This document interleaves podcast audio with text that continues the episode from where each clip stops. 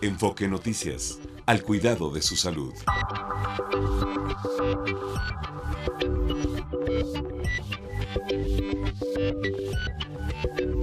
Sarampión. Vamos a conversar con el doctor Jorge Baruch Díaz Ramírez, jefe de la Clínica del Viajero de la UNAM y académico de la Facultad de Medicina. ¿Cómo está, doctor? Buenas tardes. ¿Qué tal? Buenas tardes, Adriana. Bien, gracias. Qué bueno. Qué bueno porque sí nos tiene algo nerviosos el caso del sarampión y en el mundo ya hay millones de personas contagiadas. ¿Qué es el sarampión, doctor, y se puede prevenir? Así es, el sarampión, el sarampión es una enfermedad eh, viral, es un virus de los más contagiosos que se han documentado en toda la historia de la humanidad. El virus solamente se transmite de humano a humano, esto quiere decir que no hay ningún otro animal del cual eh, pueda existir una reserva o del cual se pueda transmitir de animal a humano. O sea, esto quiere decir que también eh, a través de la vacunación de una proporción importante de la población mundial puede llegar a ser a erradicar, como fue el caso de la viruela humana. Es grave, es una enfermedad muy grave, sobre todo en niños eh, de 0 a 12 meses de edad y eh, de adultos, adultos jóvenes. Eh, actualmente, pues no existe ningún tratamiento y pues eh, sí es una enfermedad altamente contagiosa que puede llegar a contagiar un solo caso de 15 a 17 personas. ¿Por qué? Porque generalmente el contagio es elevado cuatro días antes de desarrollar algún signo o síntoma de enfermedad. Entonces, las personas no se están dando cuenta que están contagiando a muchas más eh, porque pues todavía no se saben enfermos, no se conocen enfermos. Pero, eh, ¿por qué el sarampión está encendiendo alertas sanitarias en todo el mundo? Eh, después pasamos al caso de México. Eh, ¿Qué casos hay en el mundo y nuestro país? Pues fíjate que la alerta más importante fue eh, dada por lo que sucedió en el último año, 2023, en Europa.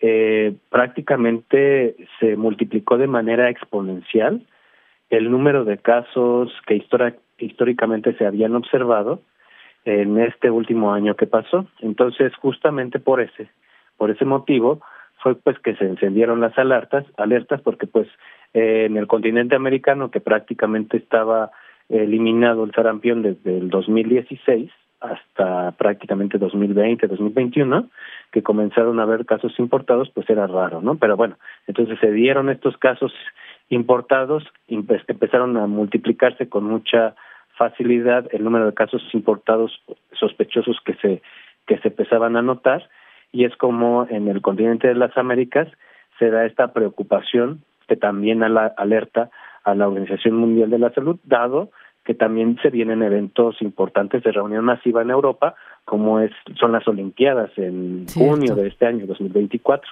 Sí. Eh, ¿Y en México cuál es la situación, doctor?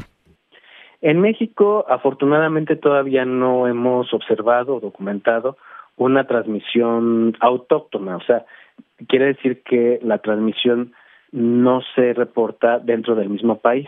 Son casos que han sido importados de otros países, que los mexicanos van, se contagian en el extranjero y regresan y ya desarrollan la enfermedad y por eso es que son eh, este tipo de casos sospechosos. Hasta el momento no se ha confirmado ninguno en el 2024, las cinco semanas que llevamos, y este todos son sospechosos, pero se están concentrando curiosamente eh, y naturalmente en los en los estados fronterizos a los Estados Unidos eh, de América, ¿no? A los Estados Unidos.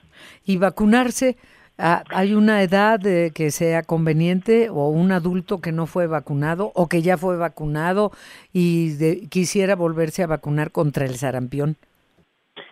Eh, sí, la vacuna es segura, es altamente efectiva. El problema de la vacuna es que necesitamos aplicar dos dosis, el esquema es de dos dosis. Actualmente eh, la primera dosis se aplica al año de vida y la segunda a los 18 meses. Esto es reciente, antes se aplicaba al año y antes de entrar a la primaria a los seis años de edad. Entonces este, se acortó la brecha pues porque es, es importante eh, eh, completar el esquema lo más pronto posible. Entonces, eh, sobre todo los casos se están concentrando en niños de 2 a 5 años. Entonces, sí es muy importante que eh, pues los papás revisen las cartillas de vacunación de los niños y que en caso de que vean que hay un esquema incompleto lo completen porque justo en la Salud, la, encuesta nacional de salud en 2022 eh, observamos una baja en el número de vacunas aplicadas en la ah, cobertura de niños de 1 y 2 años, que es prácticamente solamente el 62% de los niños tenían sus dosis de, de vacuna sarampión. Eh, preguntan del auditorio a Pango, dice, los adultos requieren refuerzo de la vacuna de sarampión y le dice, gracias, doctor Barús. Eh, ¿Qué le responde? Los adultos es, tenemos, digamos que, tres grupos en el caso de la población general mexicana. Están lo, todos los que nacieron antes de 1957, en donde pues prácticamente el sarampión era muy común, prácticamente igual de común que la gripa. Entonces se estima que todos los nacidos antes del 57 se acusaron con la enfermedad. Entonces no requieren vacunarse.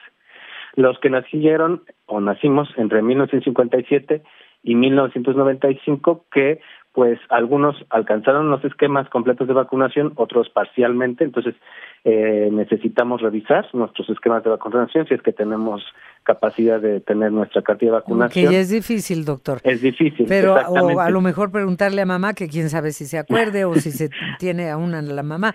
Pero si se tiene la duda, doctor. Si, si se tiene la duda y vamos a estar en riesgo, o sea, vamos a viajar, entonces necesitamos consultar al médico para ver si somos candidatos para vacunarnos y todos los nacidos después del 95 que prácticamente pues entraron en este esquema de vacunación nacional, pero que con la pandemia puede que no hayan completado su esquema o no lo hayan iniciado oportunamente y necesitamos que ese, ese esa proporción de niños se vacune en cuanto antes y complete sus esquemas en cuanto antes.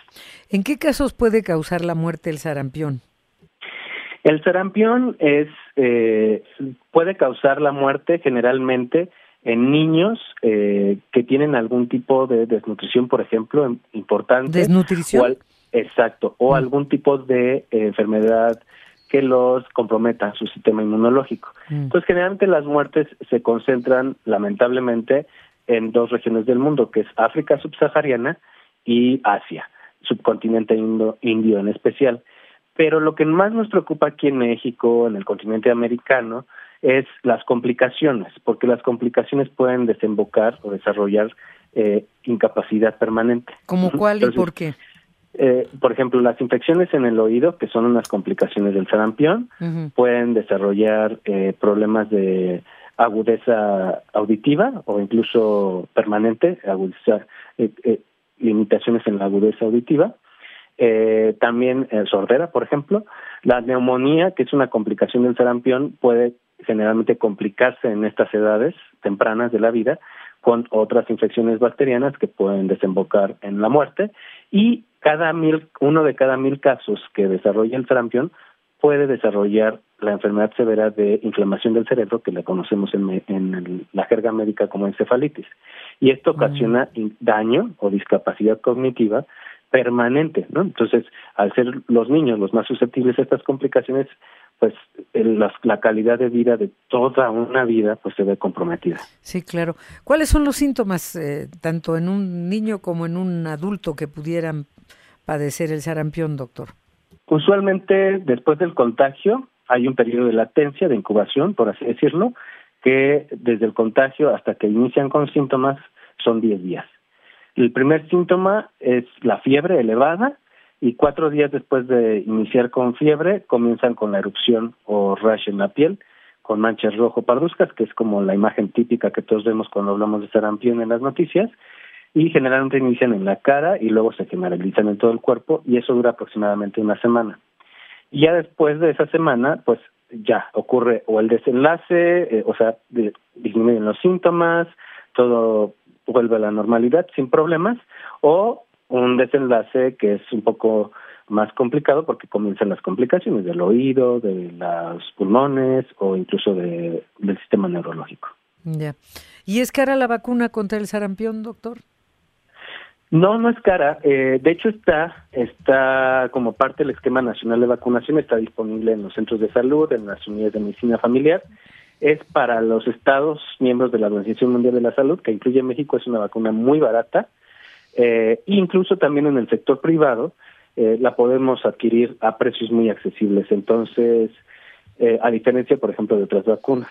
Sí, pero tengo entendido que además de sarampión hay una que le llaman doble o triple viral que incluye otras enfermedades infecciosas. Hay varias eh, formas en las cuales se encuentra la vacuna del sarampión. En México no encontramos la vacuna sola, sola, sola, aislada del sarampión, la encontramos combinada con otras. Por ejemplo, está la triple viral, que es la que se aplica a niños, que es sarampión, rubéola y paperas o parotiditis. Está la doble viral, que es sarampión rubéola, que se aplica también en adolescentes, sobre todo en niñas, para disminuir el riesgo de la rubéola este, neonatal. Y eh, está la tetravalente, por ejemplo, que trae sarampión, rubéola y paperas más varicela. Entonces, esas son las presentaciones en las cuales se puede encontrar la vacuna del sarampión. Doctor, pues gracias por toda la información que nos dio. Gracias, es útil para todos, a todas las edades. Doctor Jorge Baruch Díaz Ramírez, jefe de la Clínica del Viajero de la UNAM y académico de la Facultad de Medicina. Muchas gracias. Muchas gracias a ti, saludos a la Igualmente, gracias.